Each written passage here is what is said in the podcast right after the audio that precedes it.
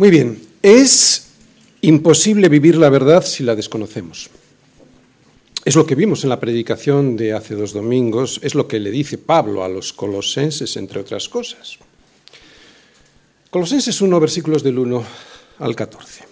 Pablo, apóstol de Jesucristo por la voluntad de Dios, y el hermano Timoteo, a los santos y fieles hermanos en Cristo que están en Colosas. Gracia y paz sean a vosotros de Dios nuestro Padre y del Señor Jesucristo. Aquí estamos, siempre orando por vosotros. Damos gracias a Dios, Padre de nuestro Señor Jesucristo, habiendo oído de vuestra fe en Cristo Jesús y del amor que tenéis a todos los santos, a causa de la esperanza que os está guardada en los cielos, de la cual ya habéis oído por la palabra verdadera del Evangelio, que ha llegado hasta vosotros, así como a todo el mundo, y lleva fruto y crece también en vosotros, desde el día que oísteis y conocisteis la gracia de Dios en verdad. Como lo habéis aprendido de Epafras, nuestro consiervo amado, que es un fiel ministro de Cristo para vosotros, quien también nos ha declarado vuestro amor en el Espíritu. Por lo cual, también nosotros, desde el día que lo oímos, no cesamos de orar por vosotros y de pedir que seáis llenos del conocimiento de su voluntad en toda sabiduría e inteligencia espiritual, para que andéis como es digno del Señor, agradándole en todo, llevando fruto en toda buena obra y creciendo en el conocimiento de Dios. Fortalecidos con todo poder, conforme a la potencia de su gloria, para toda paciencia y longanimidad, con gozo dando gracias al Padre, que nos hizo aptos para participar de la herencia de los santos en luz, el cual nos ha librado de la potestad de las tinieblas y trasladado al reino de su amado Hijo, en quien tenemos redención por su sangre, el perdón de pecados.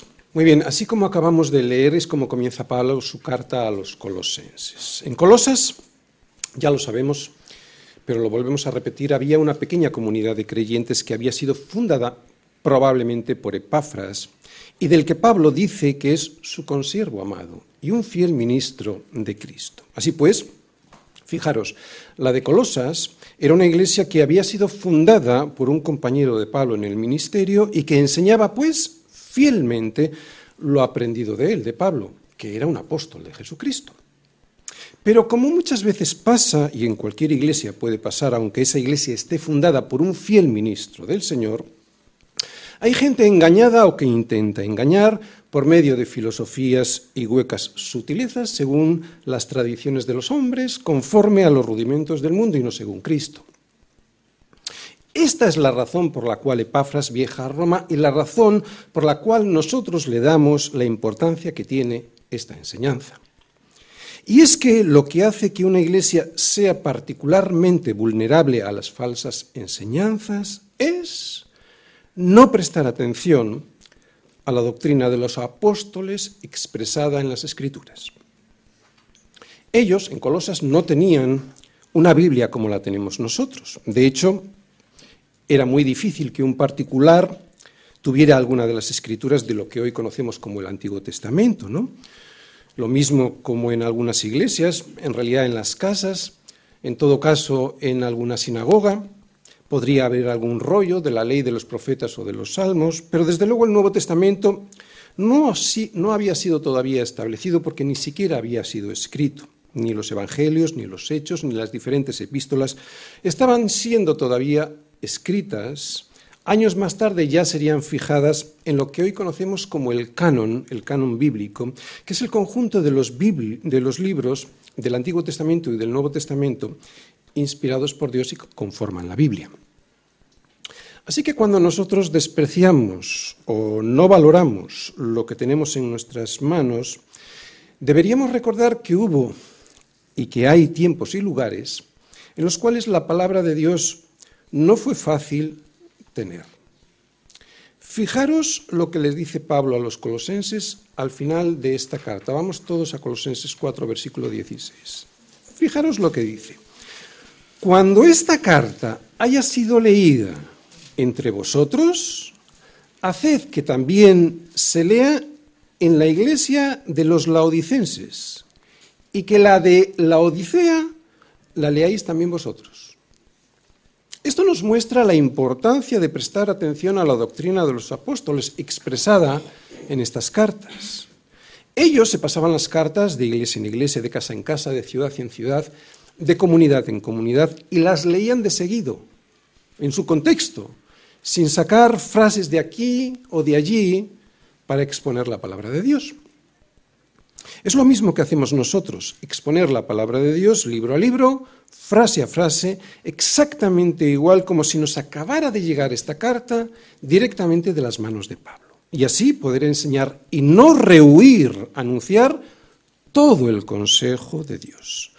Porque la única manera de no ser vulnerables a las falsas enseñanzas es estar llenos de todo el consejo de Dios o como le dice Pablo a los colosenses y que vimos en la anterior predicación.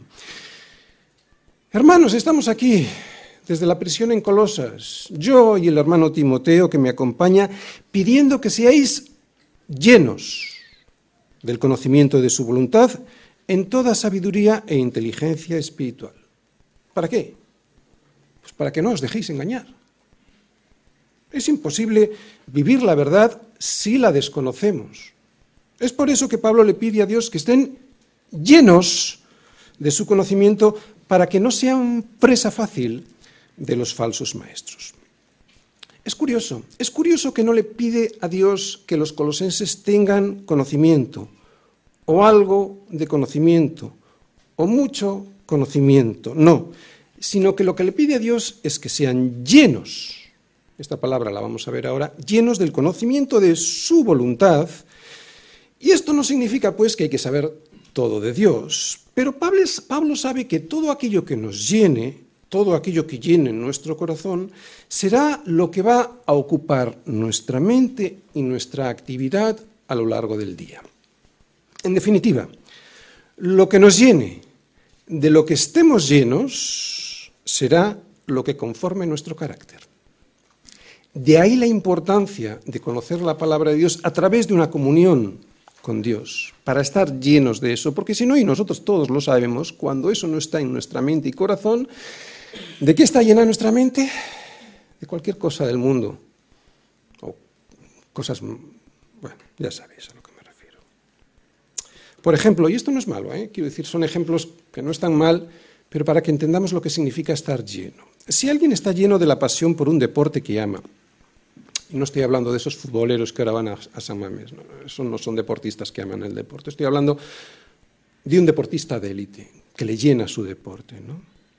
Entonces su vida estará enfocada a satisfacer las expectativas que ese deporte demande de él. Su carácter estará conformado totalmente a lo que ese deporte le pida y además aguantará con paciencia las dificultades que surjan. O sea, todo lo que haga y diga girará en torno a eso que ha llenado su corazón. ¿Por qué? Porque está lleno de él, le ha poseído, se ha hecho su dueño. Otro ejemplo. Si alguien está lleno del deseo de crecer empresarialmente, y esto lo entienden muy bien los que han iniciado una empresa, no estamos hablando de grandes empresarios, cualquier persona que ha iniciado una pequeña empresita, ¿no? Estas personas sabrán que su vida estará enfocada a satisfacer las expectativas que esa empresa demande de él. Y su carácter estará conformado totalmente a lo que la empresa le pida y además aguantará con paciencia las dificultades que surjan. O sea, todo lo que esa persona haga y diga girará en torno a esa empresa que ha llenado su corazón. ¿Por qué? Por lo mismo que antes, porque está lleno de ella, le ha poseído, se ha hecho su dueña. Y así con todas las pasiones que nos llenan, no dejan espacio para nada más.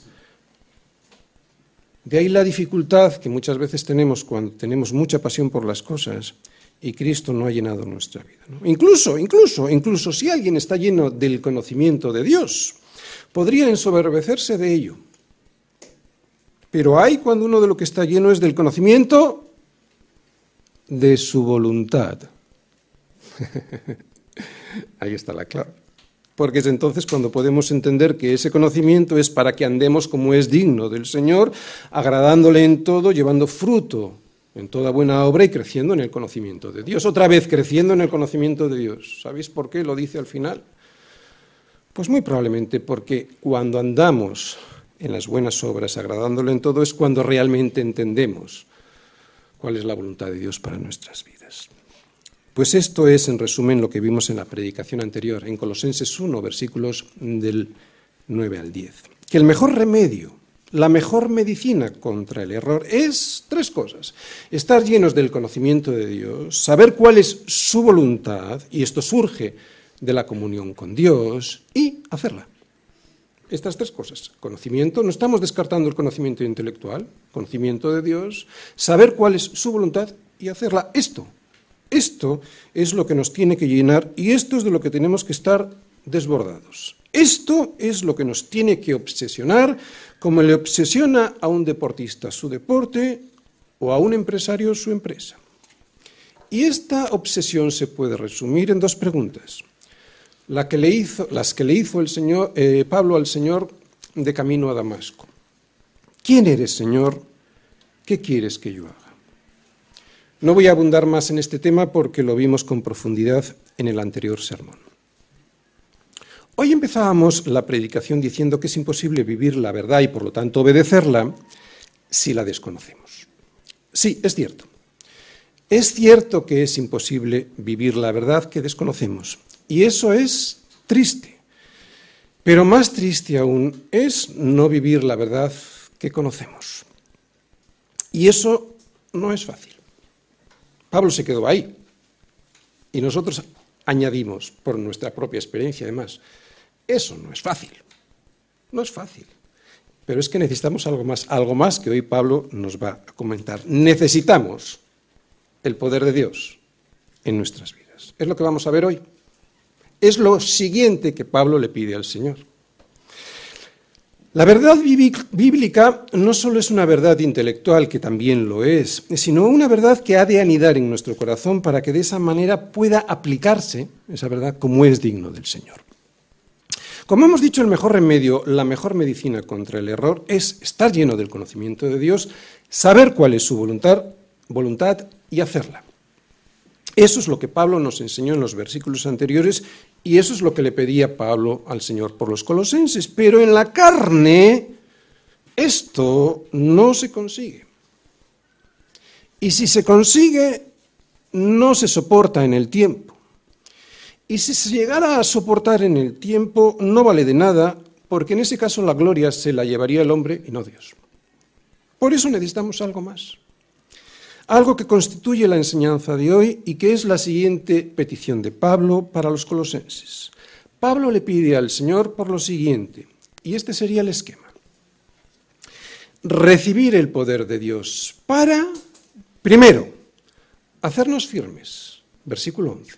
Segundo, hacernos pacientes, también en el versículo 11. Tercero, recibir el poder para tener un espíritu de longanimidad, también en el versículo 11.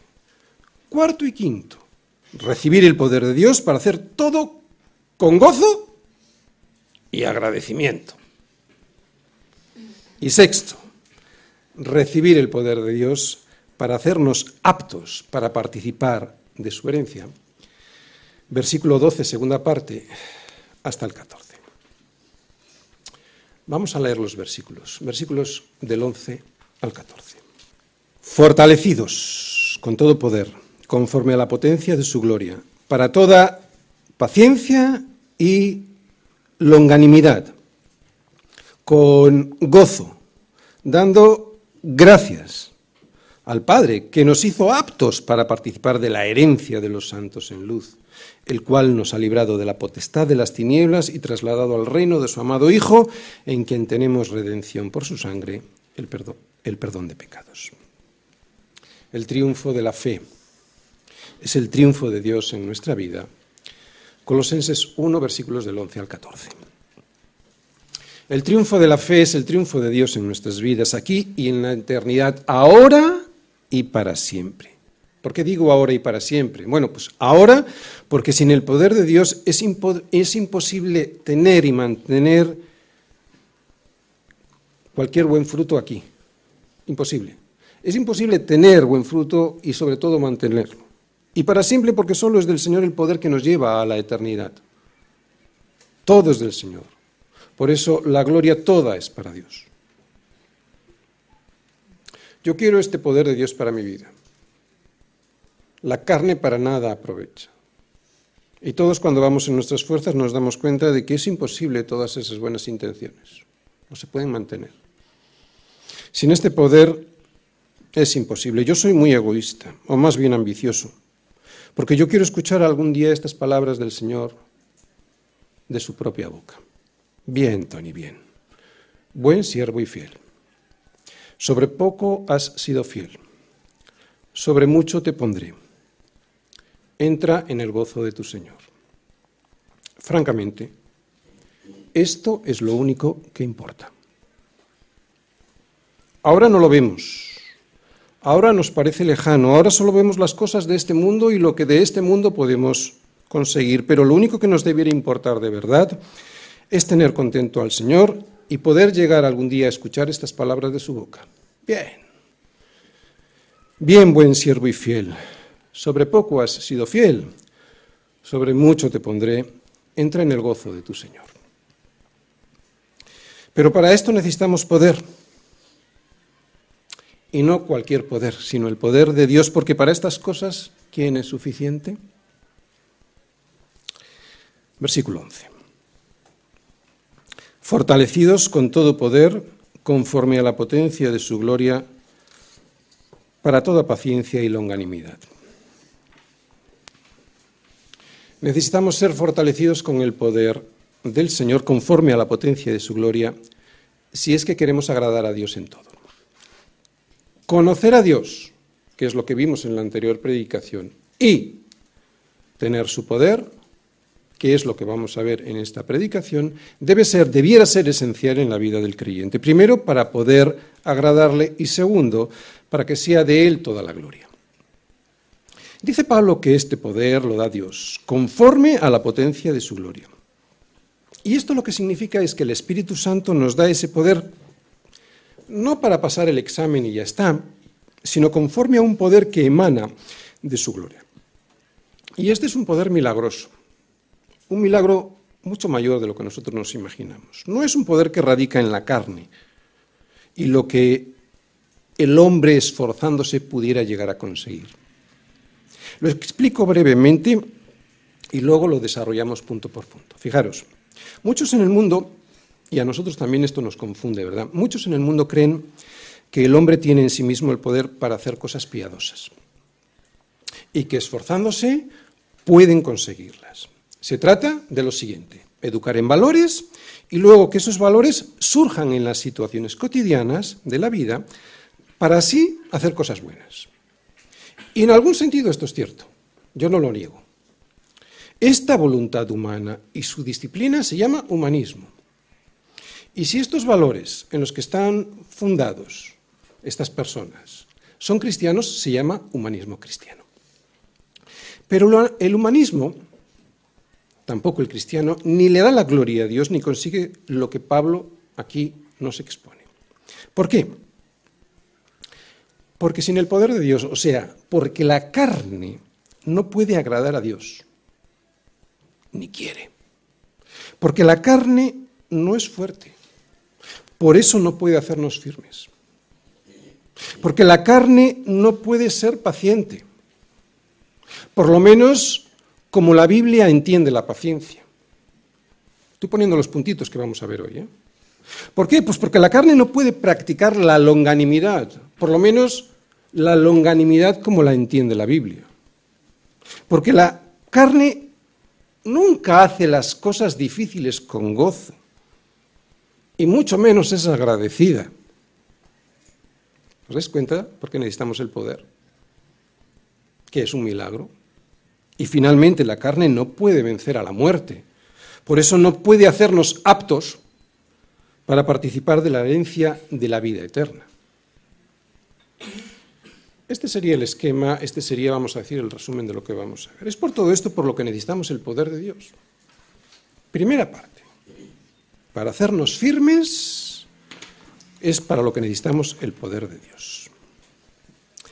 Firmeza es tener, tener tal fuerza, es estar tan arraigados en la roca que es Cristo, que cualquier viento o marea que surge en nuestra vida jamás nos llegue a sacar de esa nuestra fortaleza. Y esto, sin el poder de Dios, es imposible conseguirlo. Sin esta firmeza que viene del cielo, desistiremos de seguir en el camino que es Cristo. La vida es muy dura, muy dura. Y sin el poder de Dios en nuestro corazón, caeríamos al abismo del cual fuimos rescatados. Este es un poder glorioso, como dice Pablo, porque es un poder regalado por Dios a sus hijos. Es un poder que da, que da Dios conforme a la potencia de su gloria. La fuerza de un creyente, pues, no viene de su fuerza interior, viene de Dios conforme a la potencia de su gloria. Yo no la puedo conseguir aunque luche por ello. Es imposible. Es algo que derrama Dios sobre mi vida por su inmensa misericordia. Esto no quiere decir que yo me relaje, que yo no tenga que luchar, no estoy hablando de eso. Como hemos dicho antes, la voluntad humana y su disciplina, que consiste en intentar hacer cosas buenas en base a unos valores previamente conculcados, se llama humanismo. Y en el mejor de los casos, el humanismo llega hasta donde llega y eso lo hemos visto todo en nuestras vidas, todos nosotros en nuestra vida. Y en el peor de los casos, el poder que surge del hombre produce una fuerza con la que someter a otros con la que derribar a otros, y eso ya lo hemos visto en la historia de la humanidad.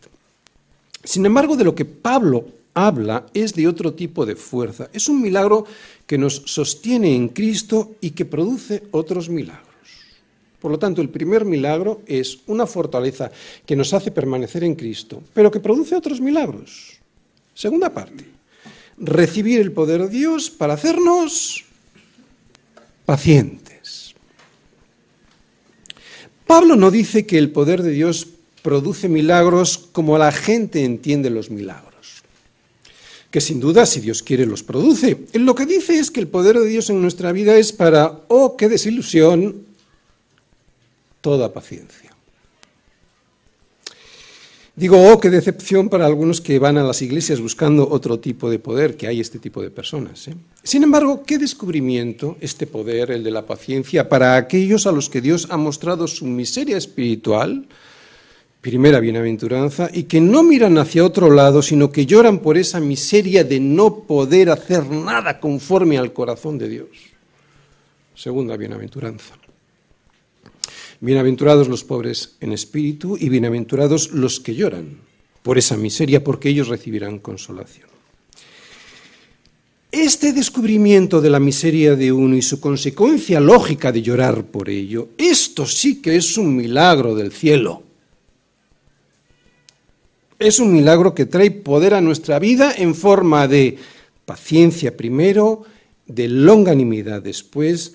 Para hacerlo, alucina, con gozo y además dando gracias por ello. Esto sí que es un milagro. Otra vez, la paciencia, la longanimidad, el gozo en esta vida tan llena de dificultades y el agradecimiento. Y lo vamos a apreciar mejor después de explicar cada una de las palabras que Pablo nos dice que produce el poder de Dios. La primera que estamos hablando es, ¿verdad? Bueno, la segunda porque la primera es la fortaleza, la segunda estamos hablando de la paciencia. ¿Qué es la paciencia bíblica? Porque la paciencia tal y como la entendemos en el mundo tiene otro matiz. ¿Cómo es? ¿Qué es la paciencia bíblica? Bien, según este término traducido del griego hipomoné, hipomones sería la palabra, es la palabra en griego, que nosotros traducimos como paciencia, significa, atención, aguante, resistencia, pero lo curioso de esta palabra es que no es una palabra pasiva, como pudiera parecer la resistencia, el aguante de una persona, sino es activa, porque es aguantar bajo presión para producir algo. No es resignación. Por lo tanto, una persona paciente, una persona que recibe este poder del cielo, no es una persona cuyo espíritu se resigna y soporta las pruebas de la vida así, sin más, de una manera blandita, aguantando venga lo que venga y como venga, de una manera pasiva. sino que se enfrenta a los problemas motivado porque sabe que esa prueba tiene un propósito para su vida. Habla de una tensión. La paciencia habla de una tensión, no de un dejar hacer a ver lo que pasa. Habla de una tensión que produce un efecto y que es un efecto positivo. Al igual que una cuerda de un violín está tensada, y gracias a esa tensión produce el sonido que el violinista quiere que produzca, así es la paciencia de Dios, la paciencia que Dios nos quiere dar con su poder. Esa tensión. Es interesante el término porque la resignación es algo pasivo, sin embargo, la paciencia, en este término bíblico, es algo activo que produce el efecto deseado por Dios. Así pues, la paciencia es el aguante, la resistencia para soportar las pruebas que nos vienen en la vida, sin derrumbarnos, sino todo lo contrario, o sea, soportar ese desgaste para producir un bien superior, el sonido hermoso de un violín bien afinado. ¿Te ha pasado alguna vez, sobre todo si tu carácter es impaciente? Esto lo comprueban más las personas con un carácter impaciente, ¿de acuerdo? Porque cualquier violín puede aparentar calidad cuando todavía no ha sido sometido a prueba, pero producir el sonido correcto cuando somos sometidos a las pruebas que a nuestra vida vienen, eso ya es diferente. Si has tenido este aguante en las pruebas, sobre todo si tu carácter es un carácter impaciente, es cuando reconoces que esto no proviene de la carne. Si has tenido esta resistencia al sufrimiento de las dificultades, es cuando sabes que esto te ha sido concedido del cielo. Porque al oír ese sonido del violín tensado y bien, y bien afinado, los demás y tú mismo, es cuando nos damos cuenta de que esa paciencia es un don de Dios y no una obra que surja del hombre.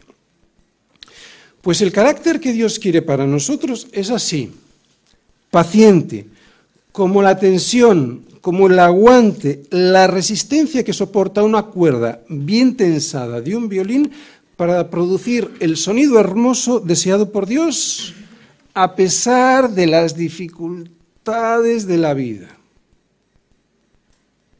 ¿Entendéis? La paciencia es la gracia dada por Dios para, para permanecer firme en las pruebas a, pesar de la tensión. En las pruebas. Porque la longanimidad, algo que vamos a ver ahora, es algo similar, pero en relación a las personas. No digo que la paciencia cuando la usamos en los términos en español no signifique también para aguantar a personas. ¿eh? Digo que en este punto de la Biblia la paciencia está referida a la paciencia de las pruebas, o sea, las circunstancias que nos rodean en la vida, y ahora la longanimidad nos está hablando de algo similar pero referido a las personas. Es lo que vamos a ver ahora. Tercera parte, recibir el poder de Dios para tener espíritu de longanimidad. Bien, aquí longanimidad significa perseverancia. Es un término sinónimo al de paciencia, pero como os he dicho antes, la paciencia se refería a las cosas, o sea, a las circunstancias que nos rodean, y sin embargo la longanimidad se refiere a las personas, a las personas que se nos oponen, que nos afligen, que nos persiguen y nosotros rehusando a responder con ira. Esto es longanimidad.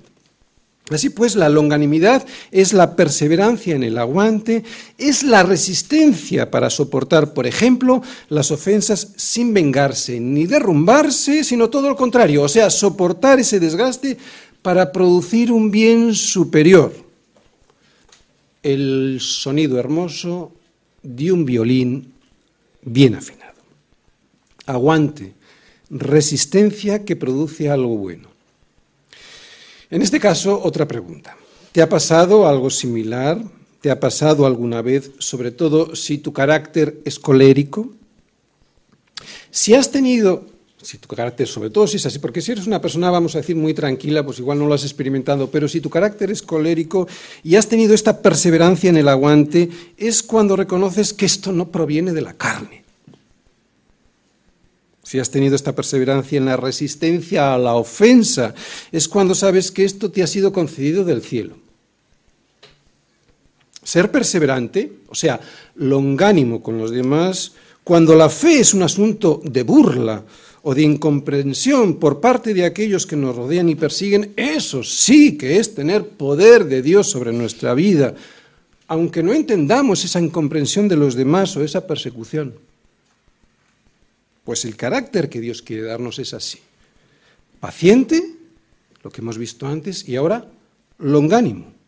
Como la tensión, el aguante, la resistencia que soporta la cuerda tensada de un violín y que persevera así durante el concierto de nuestra vida. Porque tiene un propósito, producir el sonido hermoso deseado por Dios.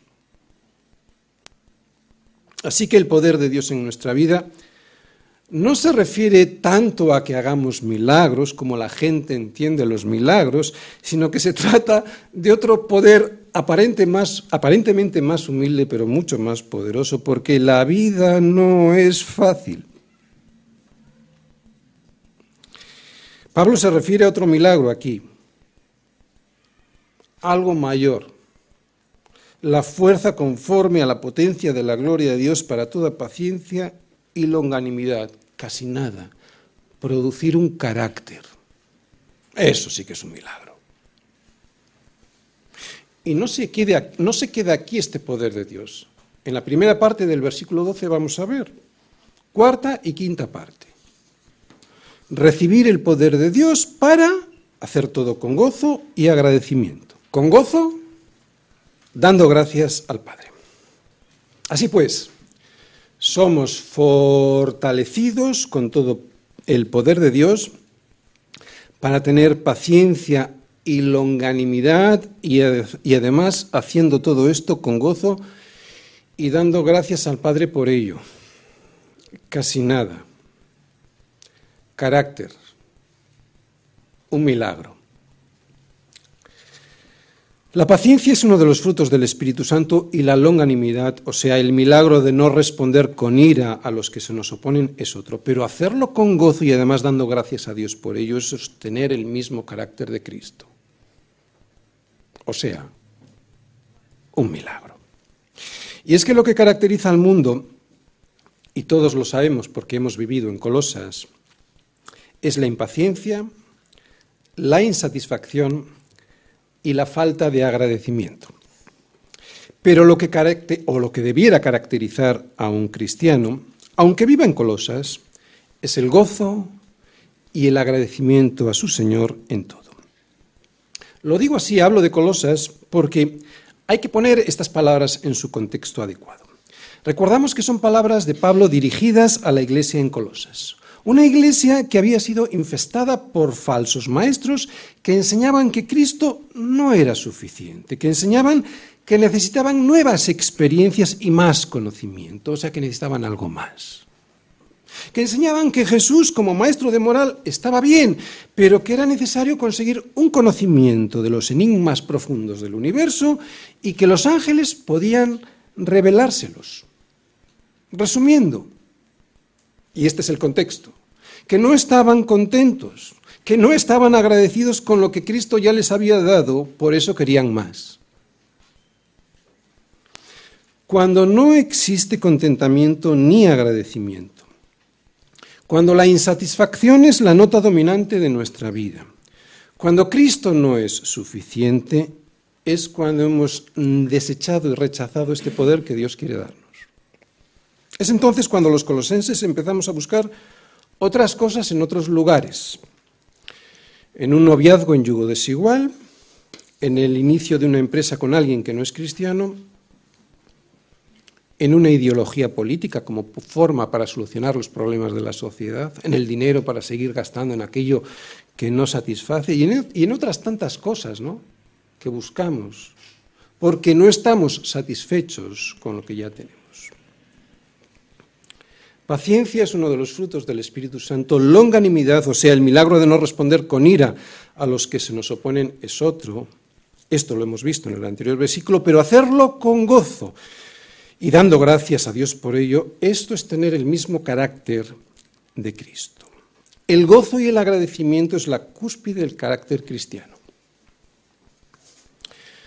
vamos a puntualizar qué es gozo y qué no es gozo. El gozo no es poner una sonrisa forzada en la cara. El gozo es una alegría interior. Es una alegría que surge de algo que sé, no de algo que siento. Porque lo que siento en ese momento puede ser una enorme tristeza por algo que me ha sucedido. El gozo puede estar incluso en el sufrimiento, no en la sonrisa. El gozo surge de algo que sé y que viene en la segunda parte de este versículo 12 y que dice que Dios me ha hecho apto para participar de una herencia.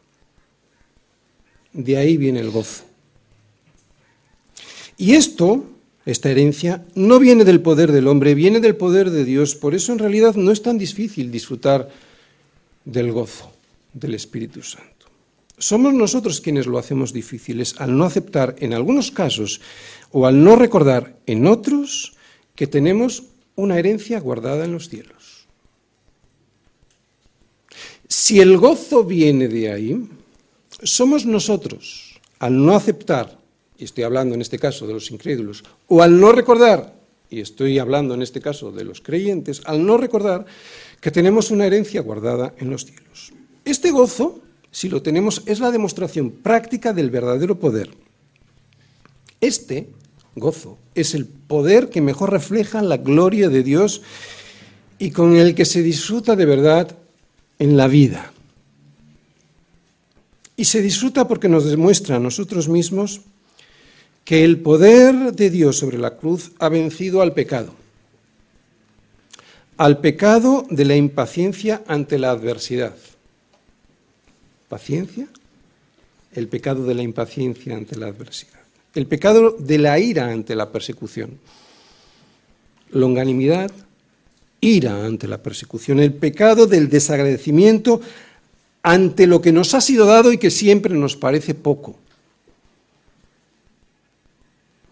El pecado del desagradecimiento frente al dar gracias a Dios en todo y el pecado del desagrado por la vida frente al gozo.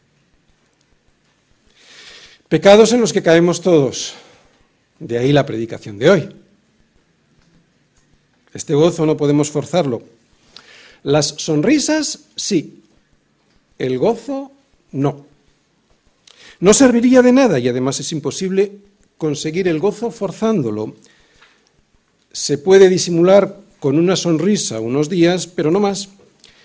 El gozo surge y está y permanece en un corazón que ha recibido este poder de Dios para ser paciente y longánimo, y por eso también es agradecido con Dios, sabiendo que dentro de muy poco tiempo estaremos con Él. Y aquí está la clave del gozo.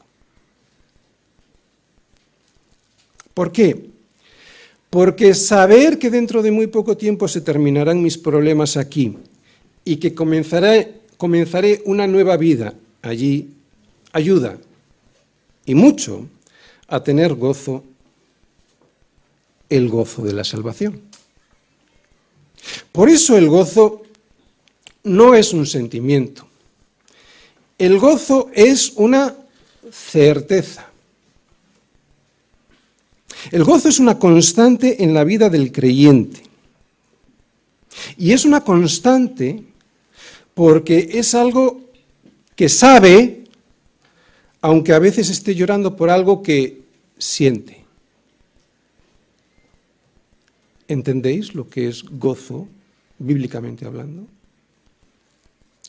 Por eso el gozo, no la alegría pasajera, sino el gozo de verdad, es algo que no se puede tener si no se tiene la esperanza de la salvación. Otra vez, la alegría pasajera sí que se puede confundir con el gozo, pero el gozo bíblico, ese que permanece, pase lo que pase en nuestra vida, es imposible tenerlo sin la esperanza de la salvación. Tampoco el agradecimiento. El agradecimiento es algo que surge de un corazón que está, que está satisfecho con Dios por haberle dado todo lo anterior, por haber recibido lo que acabo de decir y que ahora vamos a ver un poco más de profundidad. ¿Cuál es lo que acabamos de ver y que ahora vamos a ver? La herencia de la salvación. Sexta parte. recibir el poder de Dios para hacernos aptos para participar de su herencia. O sea que hemos recibido un poder que Dios nos ha hecho aptos para participar de la herencia de los santos en luz, el cual nos ha librado de la potestad de las tinieblas y trasladado al reino de su amado Hijo, en quien tenemos redención por su sangre, el perdón de pecados. Hay demasiado en estas tres frases. Volveré a ellas, supongo, en la próxima predicación, porque hoy no me da tiempo a decir mucho. Aunque era necesario incluirlas, porque esta es la parte más importante del poder de Dios y el triunfo de la fe, que nos ha hecho aptos. Aptos para recibir la herencia de Dios a través de la redención por la sangre de su Hijo, librándonos de lo que el mundo ni se imagina que le vendrá si no se reconcilia con Dios. Lo volvemos a leer para que se nos quede bien grabado. Lo tenemos ahí. Que nos hizo aptos. Y esto significa que no éramos aptos. ¿No? Algo que el mundo piensa que sí, porque yo lo valgo, porque tú te lo mereces, es lo que nos dice la publicidad. Que nos hizo aptos para participar de la herencia de los santos en luz, el cual nos ha librado de la potestad de las tinieblas y trasladado al reino de su amado Hijo. O sea, que ya hemos sido liberados aquí, aunque a veces caemos hasta que estemos con Él, y ya hemos sido trasladados al reino allí, aunque estamos viviéndolo como una sombra hasta que estemos con el Señor. Y sigue diciendo el versículo 14, en quien tenemos redención por su sangre, el perdón de pecados. La redención, el rescate, sacarnos del agujero, solo es efectiva a través del perdón. Y el perdón siempre aparece, siempre. Pero solo aparece si lo pido. El perdón no se le da a quien no lo pide. Termino. Cuando uno muestra paciencia, no, no derrumbándose ante las pruebas que le sobrevienen, y cuando tiene longanimidad, esa longanimidad que otros no tienen hacia él, soportando las afrentas sin vengarse, sin duda esta persona tiene un carácter como el carácter de un hombre de verdad. Pero si además posee en su corazón el gozo íntimo del que sabe en quién ha creído y a dónde le va a llevar ese en quien ha creído, y se muestra agradecido con él por tanta misericordia derramada en su vida, entonces ese hombre lo que tiene es un corazón conforme al corazón de Dios. Firmeza, paciencia, longanimidad, gozo, agradecimiento. No me digáis que esto no es un milagro, esto es carácter. Este es el triunfo de la fe. Es el triunfo de Dios en nuestras vidas, es el triunfo de la gloria de Dios, es hacia lo que tenemos que tender, es lo que tenemos que pedir. Resplandeciendo este poder de Dios sobre nuestro corazón en la vida de aquel que sufre por su indigencia espiritual y llora por ello. No es derramado este poder sobre otra persona, sino sobre aquella que sufre por su indigencia espiritual, o sea, el reconocimiento que es imposible en su carne agradar a Dios y llora por ello, y que es perseguido por causa de Cristo, claro. Es un triunfo que además de un carácter nos hace participar de una herencia. Es una herencia que está guardada por Él, por el Señor en los cielos. Es una herencia que nos es dada, dice Pablo nos hizo aptos para recibirla, al librarnos de las tinieblas que nos esperaban y redimiéndonos de la esclavitud del pecado a través de la sangre derramada de su Hijo en la cruz del Calvario. Este es el poder que viene del cielo. Un poder que nada tiene que ver con el poder que vemos en este mundo, un poder que solo busca someter a los demás a sus desastrosos dictados. No busca darnos libertad, aunque hable constantemente de ella. Si no, fíjate en la política, que es el mejor espejo que refleja el deseo del poder en el corazón del hombre. Especialmente fíjate en algunas ideologías que son especialmente destructivas y siempre tienen la libertad en su boca. Y sin embargo el poder de Dios busca librarnos de la potestad de las tinieblas. Es una locura de poder. Este de Dios. Por eso la gente no lo entiende, porque ¿cómo se puede entender que Dios mismo, pudiendo destruirnos y con razón, viniera a morir sobre una cruz como un criminal para salvarnos? Esta es la locura del Evangelio. ¿Te das cuenta en qué consiste el verdadero poder? En un corazón manso que se entrega con paciencia y longanimidad para dar vida. Esta es la locura del Evangelio. Dios mismo muriendo por aquellos que le desprecian para llevarles de la oscuridad de las tinieblas al reino de su amado Hijo. Esto en nada se parece al poder como el mundo entiende el poder y los milagros.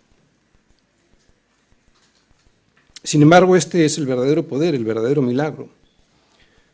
Yo sé que esto le parece poca cosa al ser humano caído, pero eso es porque desconoce, el poder de Dios y también desconoce la potestad de las tinieblas.